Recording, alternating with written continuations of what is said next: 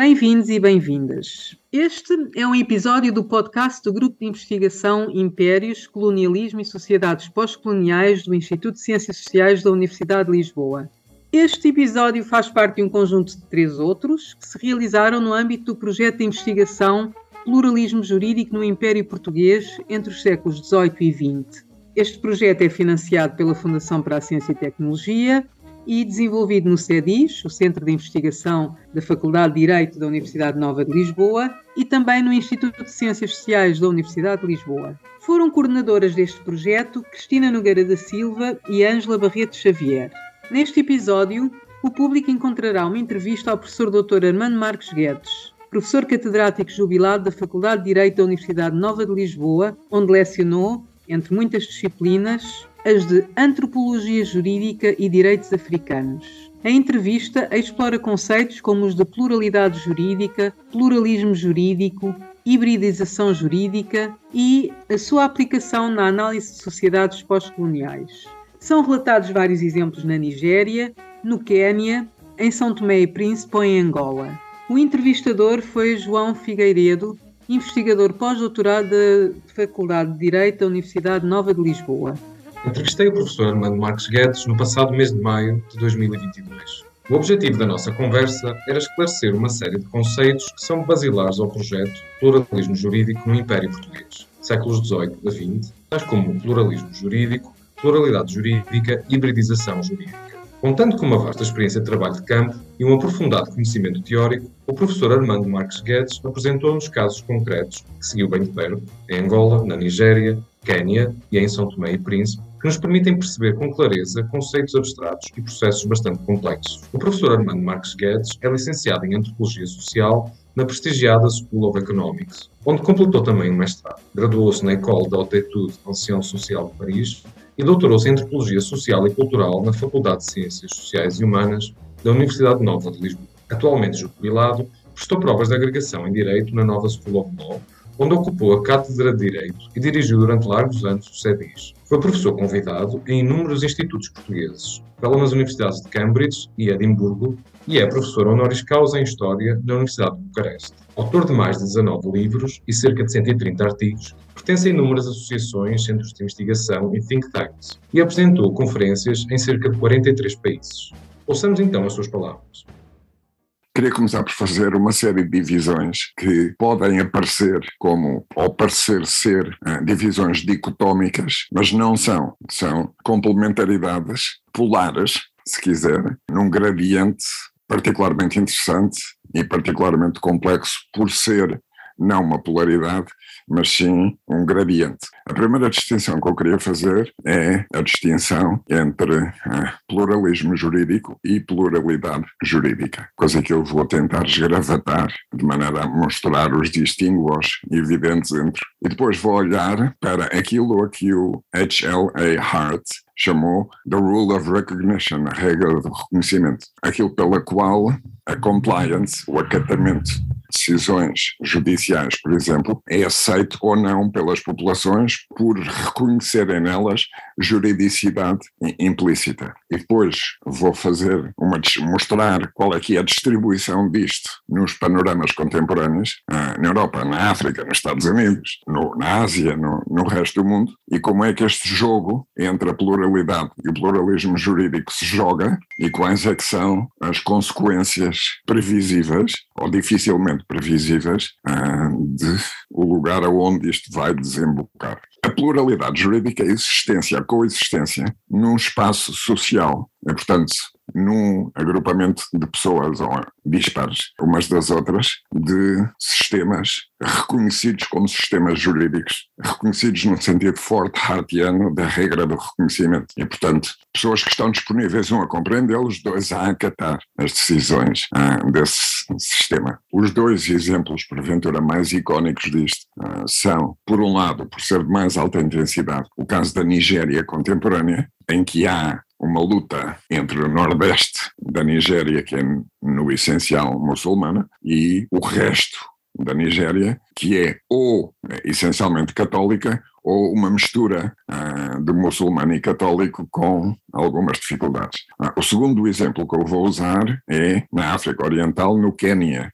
em que aparecem uma, aparece uma divisão muito semelhante a esta, mas com um terceiro elemento, que é a existência do hinduísmo, de gente proveniente da Ásia do Sul, cuja regra de reconhecimento relativamente a ordenamentos jurídicos é completamente diferente. Um disclaimer inicial, não são especificamente exemplos da Nigéria nem do, do Quênia que eu vou usar, vou usar isto como uma espécie de template de base para esquiçar qual a diferença diacrítica entre a pluralidade e o pluralismo jurídico, por um lado, mas por outro lado vou usar isto como uma espécie de rampa de lançamento para olhar para casos etnográficos que eu recolhi em Angola, em Cabo Verde, em Timor, em São Tomé e Príncipe, relativamente à utilização destas várias modalidades de não uniformismo jurídico, se quiser, para definir isto pela negativa. A pluralidade jurídica é a coexistência no mesmo espaço social, repito, de sistemas jurídicos diferentes e devo dizer, tenho alguma dúvida quanto à utilização do termo de sistemas jurídicos e tenho nas duas palavras. Primeiro porque o grau de sistematicidade ah, é completamente diferente nos casos e noutros. De resto, isto não será novidade nenhuma, porque o grau de sistematicidade na common law é completamente diferente do grau de sistematicidade nos códigos napoleónicos. E, portanto,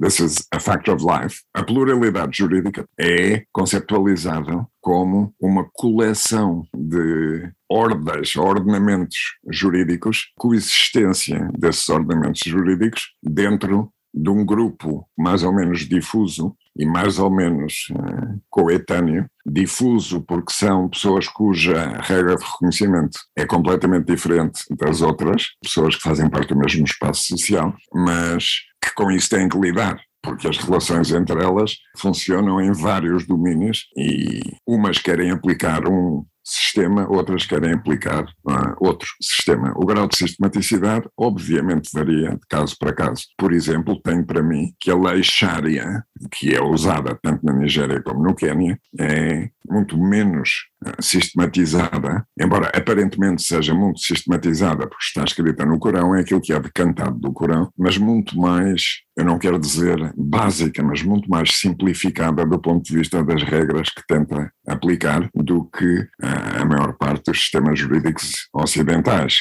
cuja sistematicidade é muito maior, é muito mais jurídica. Ah, por outro lado, há uma segunda distinção que eu aqui queria fazer, mais uma vez eu estou a falar num gradiente, que é, ao contrário de, e para reter o, o exemplo da lei Sharia, no caso da lei Sharia, não é óbvia de maneira nenhuma a distinção entre o que é o direito canónico islâmico e o que é o direito estatal segregado pelas autoridades do Estado. Enquanto no Ocidente, se quiser, na Europa, seja no Ocidente anglo-saxónico de common law, seja nos códigos napoleónicos continentais, como normalmente são, são ditos, a separação entre a Igreja e o Estado, entre o direito canónico e o direito civil, se quiser, a distinção é muito clara sendo que manifestamente há uma influência muito grande entre as duas. Por exemplo, no caso das sociedades ocidentais, a supremacia da importância da vida e dos direitos humanos, ah, dos direitos do homem, das, das homens e das mulheres, tem obviamente raízes religiosas. É daí que parte. Mas depois não forma a sistematicidade do sistema jurídico com base nesses princípios. Tem como ponto de partida esses princípios da supremacia da vida humana por exemplo, como tem como base a propriedade, por exemplo, e a importância atribuída à propriedade, como tem como base a ideia de que a agência individual é de alguma maneira aquilo que compõe a agência coletiva, que portanto é logicamente anterior à agência coletiva, mas são em todo caso diferentes os sistemas não é só a sistematicidade, mas a natureza intrínseca da sistematicidade é completamente diferente se o abordarmos do ponto de vista da, eu vou chamar, contaminação do jurídico pelo religioso, no caso do Islão, como era o caso na Idade Média, por exemplo, na Europa, enquanto a separação é clara e a palavra separação aparece no léxico jurídico dos sistemas ditos democráticos do, do dito Ocidente, o que implica, repare, o grande amparo dos evangélicos norte-americanos, por exemplo, para tentarem agora virar o Roe versus Wade, que está em curso no Supreme Court norte-americano, é a convicção religiosa de que a vida é uma coisa sagrada, mesmo a vida in fieri, a partir do momento em que são fecundados os ovos de uma mulher e, e aparece uma série, aparece uma série de células que depois se desenvolvem num ser humano, é baseada nesta hipótese, relativamente à qual eu tenho a maior das dúvidas, ah, claro, como é evidente, mas, mas, mas, é baseado nisto.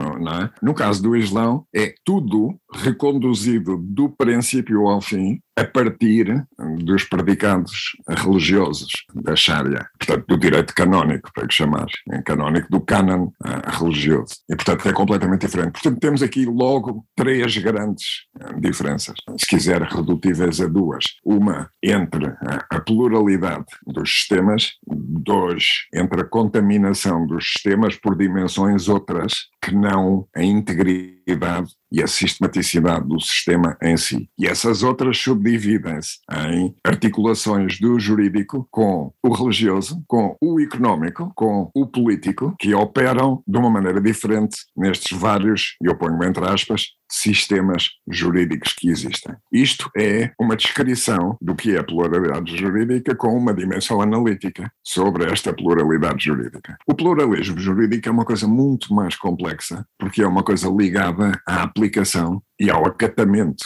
dessa aplicação pela via da regra do reconhecimento, da regra hartiana do reconhecimento. Não estou a dizer que a regra hartiana do reconhecimento seja the top of the pops de nenhuma maneira, mas estou a dizer que é qualquer coisa que leva um ampliar do acatamento se nós reconhecermos legitimidade moral, ética, política, religiosa, sejam quais forem as dimensões, do interesse consequencialista destes sistemas. No caso da, e é por isso que eu escolhi o exemplo da Nigéria por um lado e, e do Quênia pelo outro, são ah, manifestos de uma pluralidade jurídica conhecida pelo Estado e, portanto, tem foros de cidade na Nigéria, de uma maneira completamente diferenciada, tal como é o caso do Quênia, e escrito nas constituições respectivas. Ou seja, um cidadão islâmico, segundo a Constituição no Quênia ou a Constituição na Nigéria, pode decidir usar o direito islâmico, a Sharia, para dirimir um litígio, para regular, ah, seja o que for, por aplicação direta dos princípios embutidos na lei Sharia. Já um cristão pode fazer o mesmo, mas relativamente ao cristianismo. Aparece pluralismo jurídico, é igual com três partes, no caso do Quênia, onde aparece eh, o hinduísmo e os princípios jurídicos embutidos, mais uma vez sem separação entre a religião e o Estado, aparece reconhecido pelo Estado como um sistema jurídico aplicável, de alguma maneira, por escolha do próprio, pela agência de, de quem queira submeter-se a, a um sistema. Em todos os casos, eu queria fazer este caveat, para evitar aquilo a que os britânicos no século XIX e no século XX, nos períodos imperiais, chamavam a conflict of law, of laws, Caso haja um conflito de leis, em última instância, o que prevalece é a lei do Estado. Ponto. Afinal, acaba assim. Quando muito aparece uma mitigação da aplicação ah, dessa lei do Estado pela não existência da regra de reconhecimento pela população local, mas aquilo que prevalece, na realidade, é a lei do Estado. Darei exemplos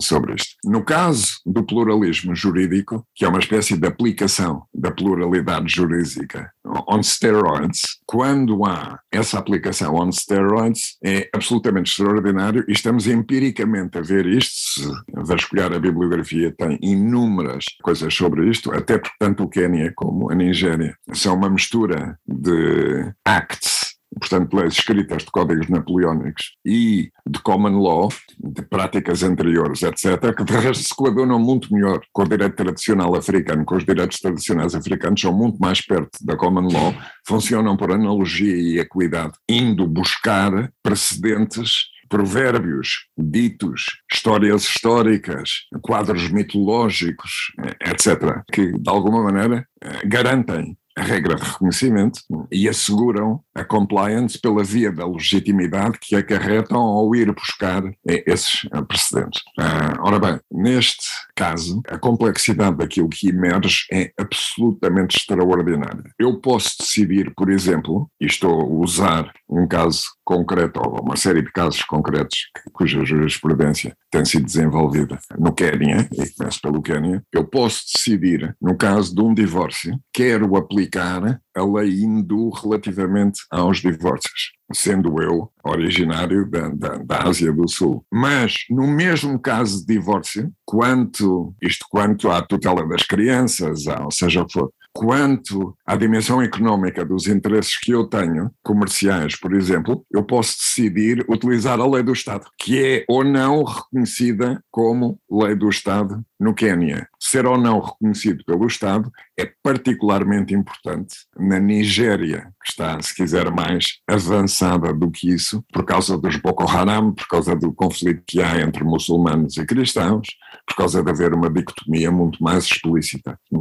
no caso da Nigéria, por exemplo, é completamente impensável para as relações de género, por exemplo, no casamento, não serem reguladas pela Sharia, pelo direito islâmico. Ah, porque é isso que eles reconhecem, ah, ao nível desse tipo de relacionamentos entre maridos e mulheres, entre, não, não há aqui uh, transexualidade, não, não é indiferente ao género, uh, não é permitido em nenhum sistema islâmico que eu conheça o casamento entre pessoas do mesmo género e, portanto, é uma aplicação direta do, de um princípio de uma divisão de género não, não passaria pela cabeça a ninguém não utilizar isso. Como não passaria, porque é uma economia tal como o Quênia, são das economias mais sofisticadas, não passaria pela cabeça aplicar a lei Sharia, relativamente à qual, na, na qual há restrições, por exemplo, quanto a lucros, quanto a empréstimos, quanto a, a tudo o que seja considerado. Eh, e, portanto, há uma especificidade, havia cá, de resto, em Portugal, na comunidade muçulmana, um banco chamado Banco EFISA, lembrar-se-á, que aplicava uh, de uma maneira cujo presidente era o presidente da comunidade ah, e cujo vice-presidente era o vice-presidente da comunidade. Eram os donos do banco. Quanto a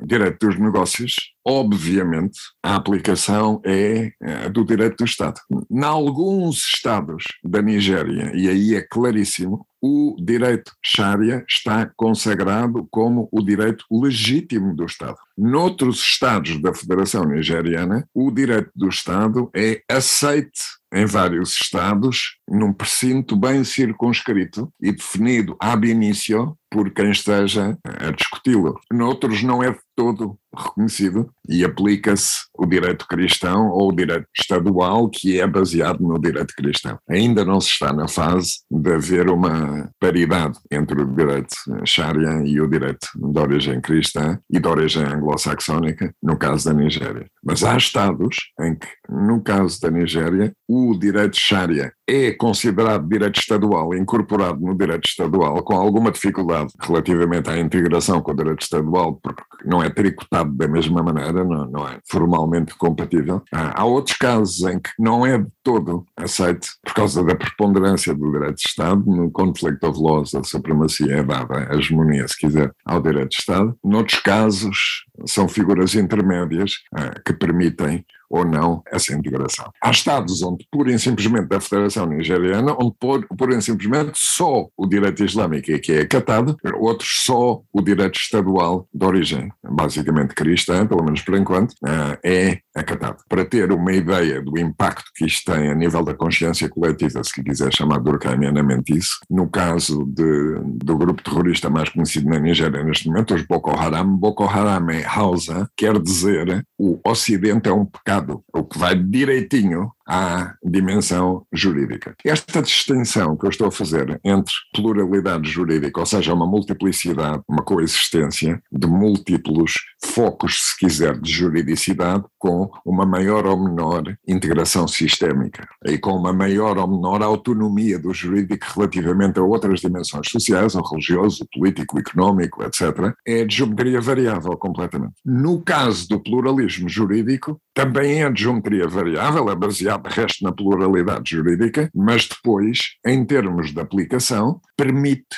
escolhas individuais. Se o João for confrontado com uma situação de um litígio qualquer, por exemplo, um divórcio, por exemplo, a passagem de de, de, do direito de propriedade de um grupo para si ou de um grupo para um outro grupo, se fizeram hostile takeover, etc., o João pode escolher qual o direito, em alguns dos estados, tanto na Nigéria como no Quênia, pode escolher qual o direito que quer ver aplicado àquele domínio circunscrito. E, naturalmente, como, como é óbvio, para efeitos de relações familiares, por exemplo, é escolhido o direito de Sharia pelos homens e não é escolhido o direito de Sharia pelas mulheres, ah, que também têm agência, porque o direito de Sharia é muito mais discriminatório relativamente às mulheres e muito mais ah, afeiçoado ao interesse dos homens e, portanto, raramente é escolhido pelas mulheres e muitas vezes é escolhido pelos homens. Como também é óbvio, a relativa autonomia do direito económico, se quiser chamar isso, a preferência normalmente é dada por fim, o, o, aumento do lucro, seja dos acionistas, seja dos donos ou do dono, está protegido, do ponto de vista dos atores sociais, mais bem protegido num sistema capitalista, como é o sistema proto-capitalista, como é o sistema capitalista selvagem, é? como é o sistema nigeriano como é o sistema keniano. E, portanto, a preferência normalmente vem para aqueles que querem ter vencimento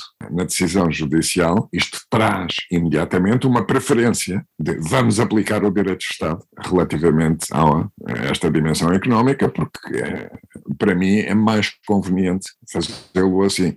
E, portanto, é uma espécie de pronto a vestir que depende da vontade do freguês a aplicação de um sistema jurídico ou de outro sistema jurídico pelo mesmo ator social, no mesmo caso, desde que tenha dimensões compósitas. Por exemplo, se o João e a sua mulher, ou uma das suas mulheres, se for islâmico, se resolverem divorciar isto implica não só a tutela das crianças, os direitos e obrigações de pagamentos do marido à mulher ou da mulher ao marido, se houver bridewell envolvido, tudo isto depende de uma escolha ah, e que se aplica. Quando no seu relacionamento, num divórcio com uma mulher, para manter a mesma ideia. Se trata de transmissão de propriedade, é natural que o João faça uma outra escolha alternativa, que é aplicar o direito de Estado e não o direito de Sharia, porque é mais conveniente para os seus interesses. Se for o caso, espero ter tornado claro o que é a diferença entre estes eh, dois sistemas e a mecânica destes sistemas e a inacreditável complexidade que isto gera pense da perspectiva da criação de um lastro jurisprudencial que sobra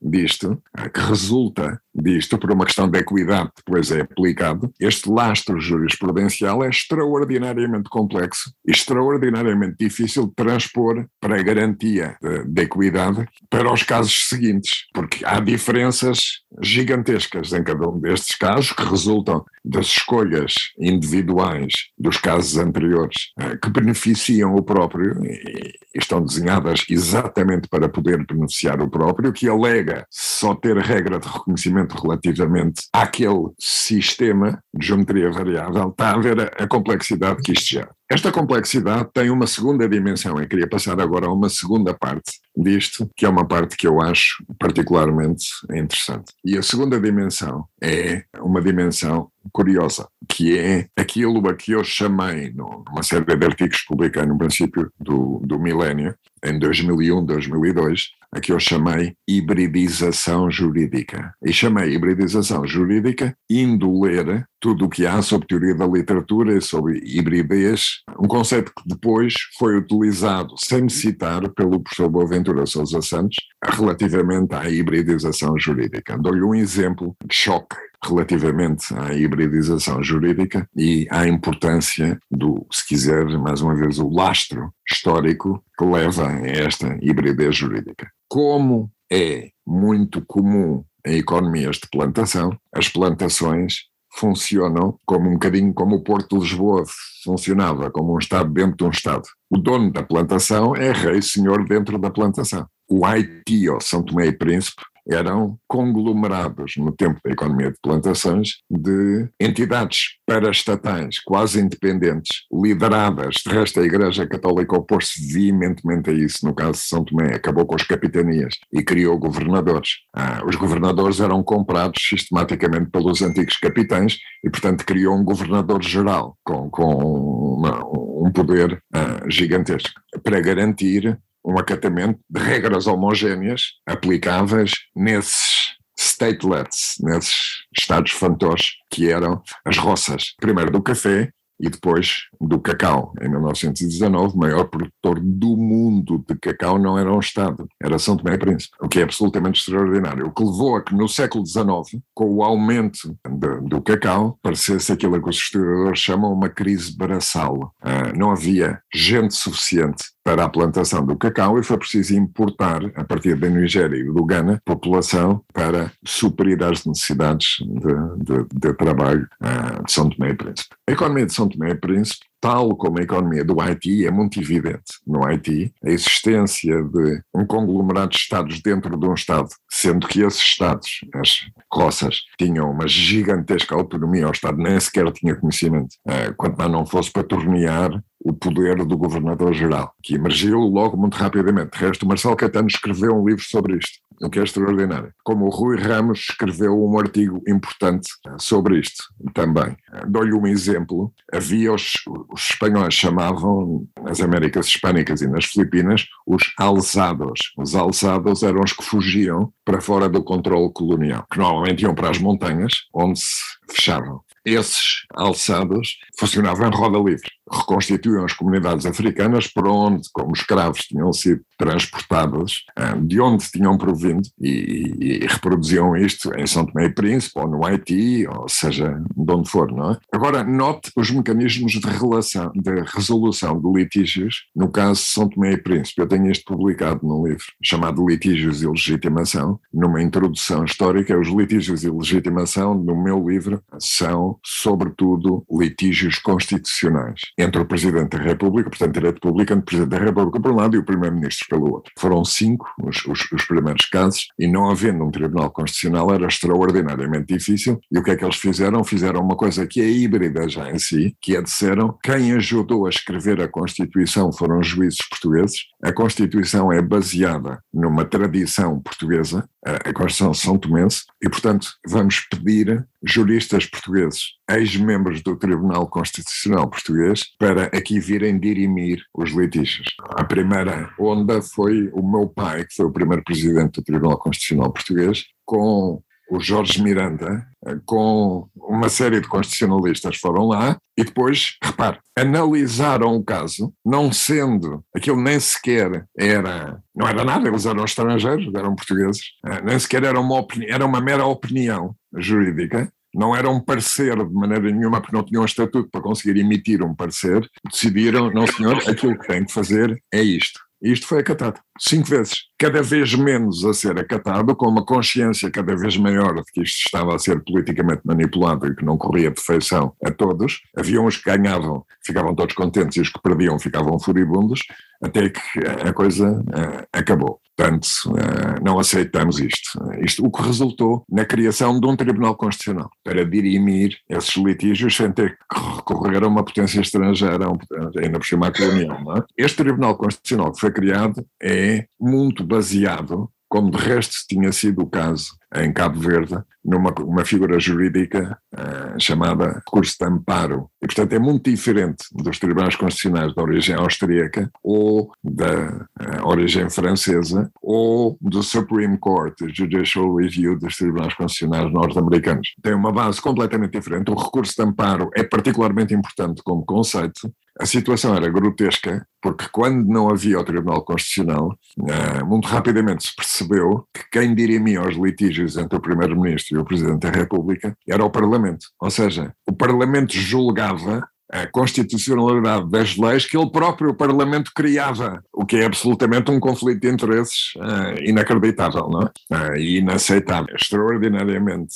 diferente e inaceitável e as consequências eram dramáticas. Devo dizer que, tal como é o caso com a maior parte dos países, a eficácia da criação de um Tribunal Constitucional é de geometria variável, mais uma vez. Porque um Tribunal Constitucional, dentro de um país onde haja divisões políticas, divisões ideológicas e uma história militar de, de antinomia e, e, e conflito, o Tribunal Constitucional é utilizado meramente como uma arma de arremesso de quem tem a maioria.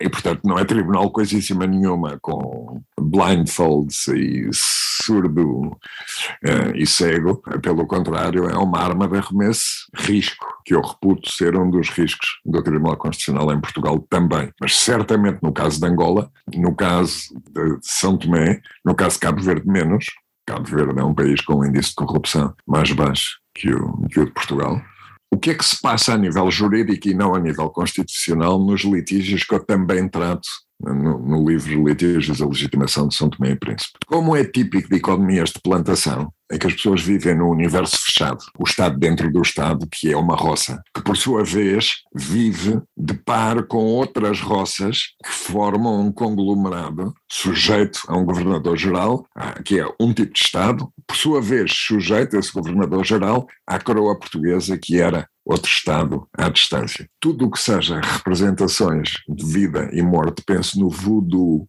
do Haiti, o poder é invisível, é representado como sendo invisível e são configurações de poder aquilo que é manuseado, de alguma maneira manipulado. Portanto, tem, por exemplo, bonequinhos pequeninos que representam uma pessoa que tem poder e pica e fere esses bonecos de maneira a haver, se quiser, uma agressão mística, como Edmund Leach lhe chamaria, relativamente aos do outro lado. Isto redunda ah, numa conclusão absolutamente extraordinária que eu vi em São Tomé e Príncipe. Presidente da República, que era o Miguel Trevoada na altura, o Presidente do Parlamento, o Ministro da Justiça, todos os com quem falei tinham a convicção de que os seres humanos são imortais e que a saúde é uma coisa inabalável, que a doença e a morte só existem por agressão mística de outrem, o que reflete, de alguma maneira, a sujeição deles ao Estado que é o capataz, ao Estado que é, em última instância, o dono da roça, ao governador,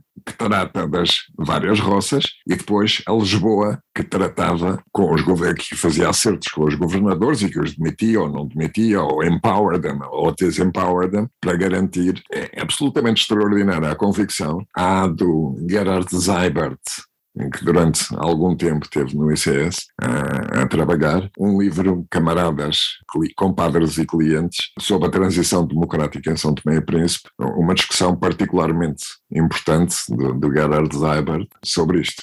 Sem entrar em grandes pormenores, ele certamente não tem quaisquer conhecimentos jurídicos e, portanto, não escavou o suficiente, mas a ideia generalizada de que não haveria doenças nem mortes sem ser pela malevolência dos outros que usam meios espirituais para nos atacar quando eu adoeço ou quando alguém morre na minha família, eu tenho a certeza que foi alguém que o matou, porque a morte e a doença não existem sem ser pela via de, dos ataques místicos que resultam da malevolência dos outros. E, portanto, a primeira coisa que eu faço é ir falar com alguém que normalmente são pessoas que têm acesso aos espíritos, uh, e ao mundo dos espíritos, mundo uh, África Ocidental, e vão, estou a pensar no Witchcraft and Magic Among the Azandi do Evans Pritchard. Uh, faço o paralelo exatamente como isso, e são chamados em português feiticeiros pelos são tomenses. Mas nos crioulos são tomenses, entre eles, eles não lhes chamam feiticeiros,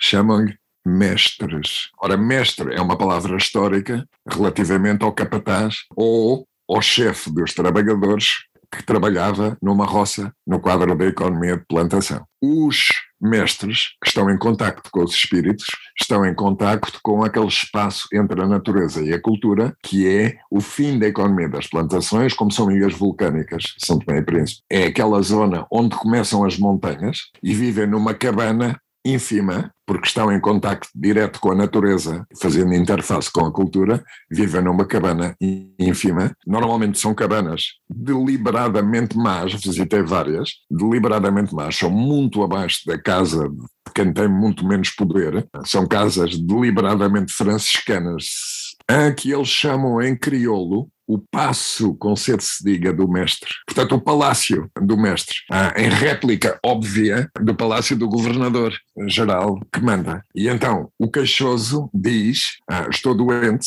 quero saber qual é que é, quem é que me está a atacar, quero que esse ataque pare e quero que haja uma riposta a esse ataque, coisa que o mestre no passo aceita ou não com condições. Ora, esta transação e esta mobilização do mestre no passo é chamado em crioulo um contrato. Não é absolutamente extraordinário. Ou seja, todo o imaginário colonial, e nós esquecemos que as economias de plantação existiram durante 400 anos lá como no Haiti, todo o imaginário jurídico é uma réplica, simplificada como é evidente, mas como mesmo uma réplica da ideia de Estado e do poder central que eles tinham naqueles círculos concêntricos de que eu falei do poder central do Estado. Isto são formas híbridas, como é evidente. O que eu estou a dizer é que não é o direito africano que está a ser aplicado, não é o direito português que está a ser identificado e aplicado, é uma interseção entre os dois direitos, cuja terminologia é, até para legitimar a, a terminologia dos detentores do, do, do poder,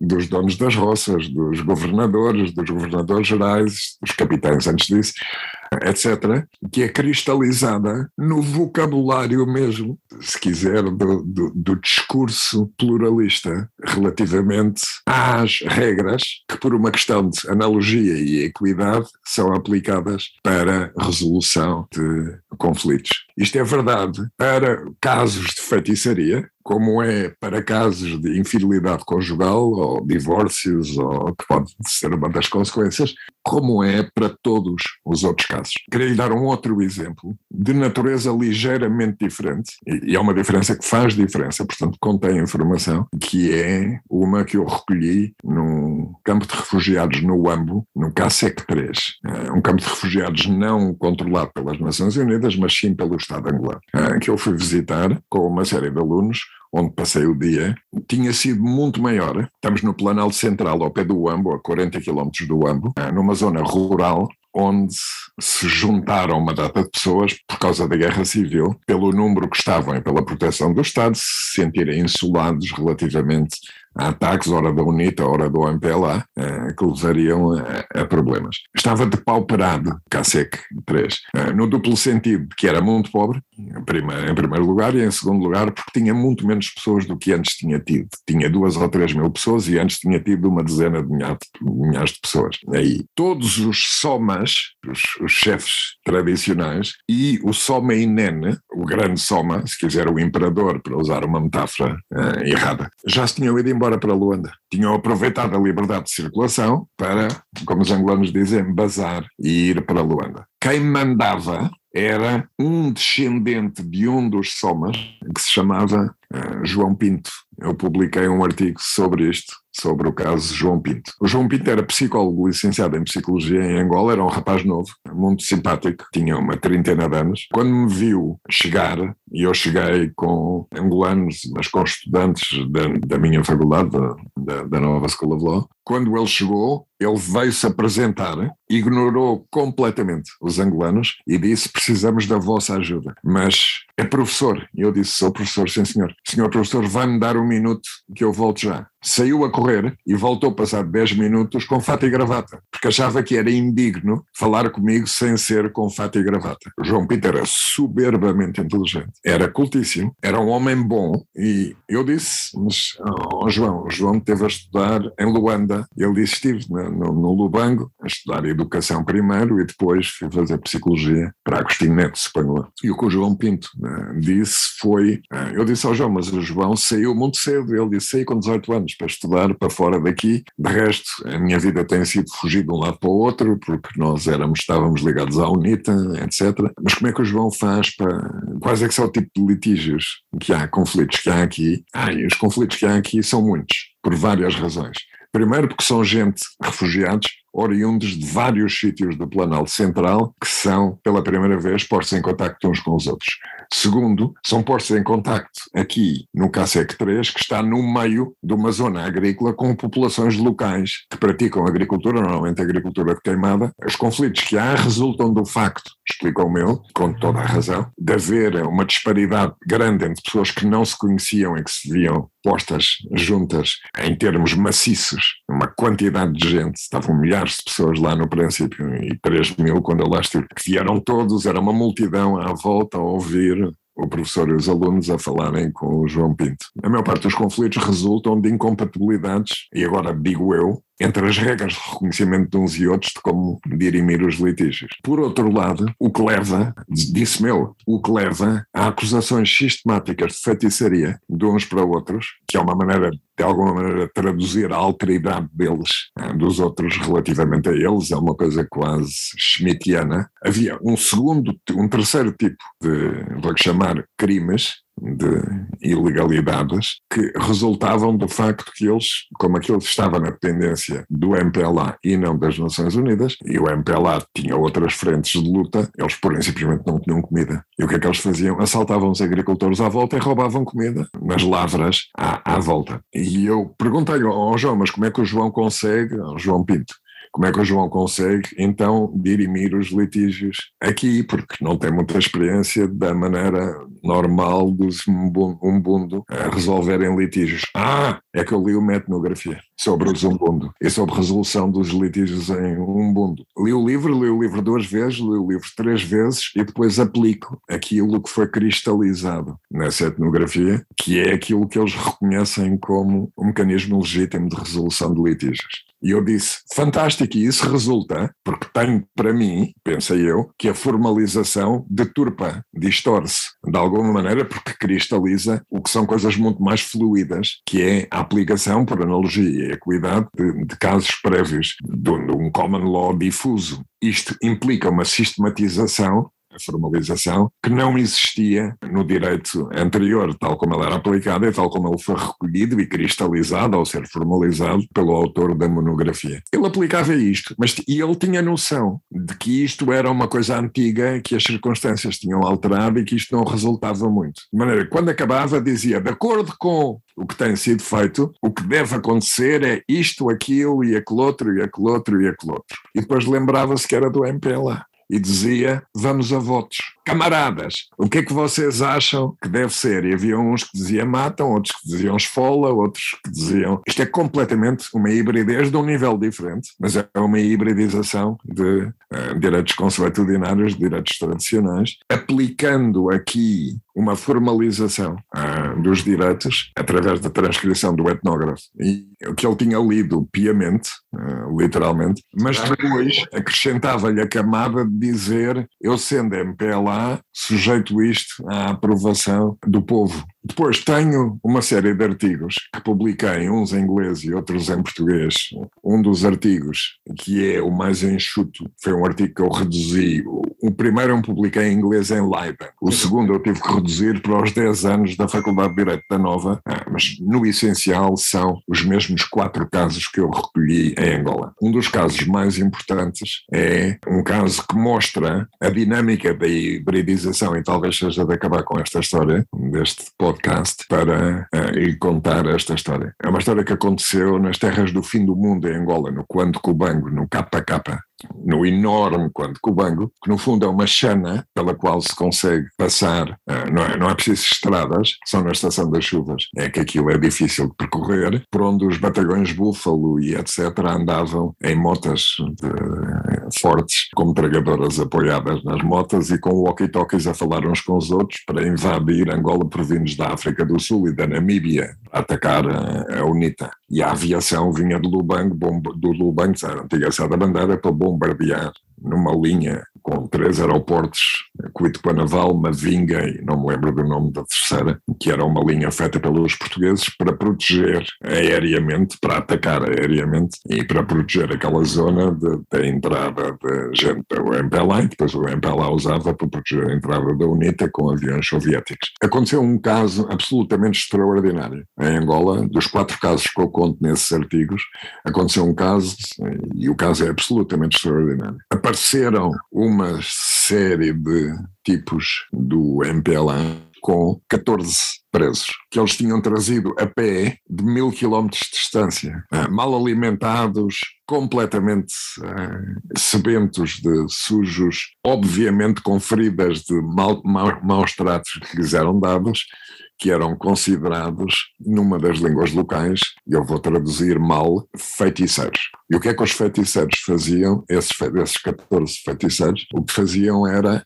matavam pessoas, agricultores, nas lavras, capturavam a alma deles, dos agricultores, deitavam-nos, deitavam fogo aos corpos, atiravam-nos para os rios e ficavam empowered com a alma dos agricultores. Sabiam, passavam a saber imenso da agricultura e faziam lavras enormes. Os camaradas do MPLA voltaram e foram falar, primeiro com o vice-governador e depois com o governador, que os reconduziu para instâncias judiciárias, decidiram que a acusação era que eles eram um, assassinos, dois, criadores de sabotagem económica, na linguagem do MPLA. Porquê? Porque criavam uma competição desleal relativamente aos outros agricultores da área, porque eram muito melhor agricultores, porque tinham expropriado uma série de almas ah, de maneira a fazer isso. Esta acusação teve judiciariamente ah, e teve de uma maneira quase chinesa. Eles foram levados,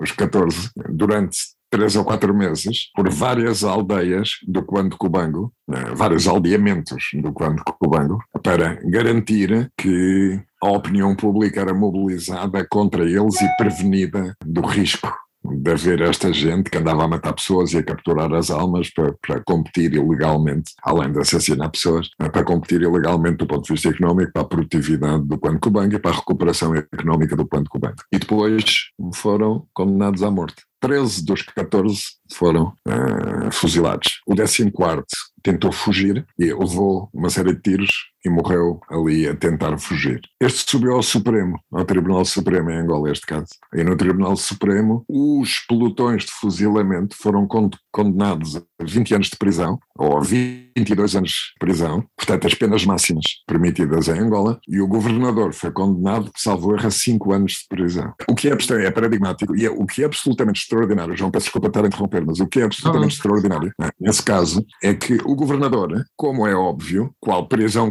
qualquer, foi para Paris. E em Paris recorreu contra o Supremo. Deve ter recorrido a Deus.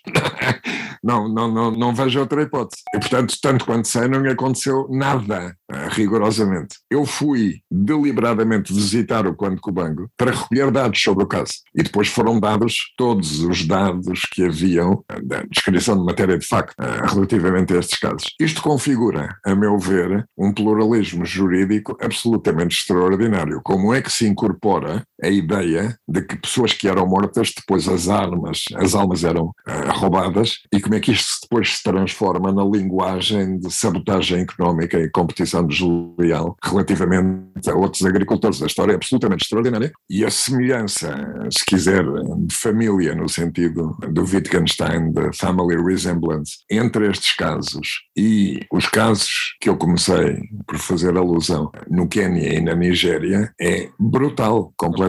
Porque é uma mistura e é uma mistura estranha de hibridização entre uma regra de reconhecimento que está embutida num sistema difuso, o sistema do MPLA não é um sistema jurídico fechado no sentido de um código napoleónico, ou seja do que for, são uma série de práticas genéricas de consulta ao povo, etc. São muito parecidos com aqueles eh, julgamentos de Moscou nos anos 30, com o Wyszynski. Tudo o que vá na direção da história é justo, tudo o que vá contra a história é injusto. E, portanto, não é uma aplicação da lei, mas é uma calibração da aplicabilidade da lei relativamente ao que o materialismo histórico prevê será o futuro ou deve ser o futuro para acelerar uh, a revolução. Uh, devo dizer que tenho algum algumas uh, dúvidas sobre isto, sobre uh, o fit disto relativamente ao direito tradicional, mas é o que temos, é a realidade.